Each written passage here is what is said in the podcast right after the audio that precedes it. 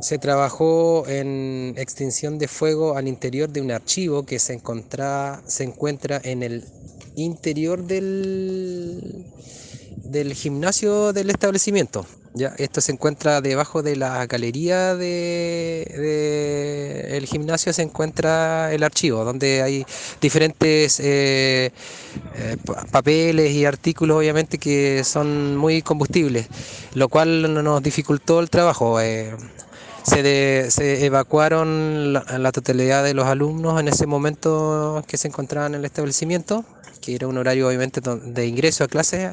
Eh, se evacuaron 270 alumnos y 56 funcionarios del establecimiento. Trabajamos con la totalidad de las compañías del Cuerpo Veros de Yanquiwe urbanas, las cuatro compañías eh, con 35 bomberos a cargo del segundo comandante.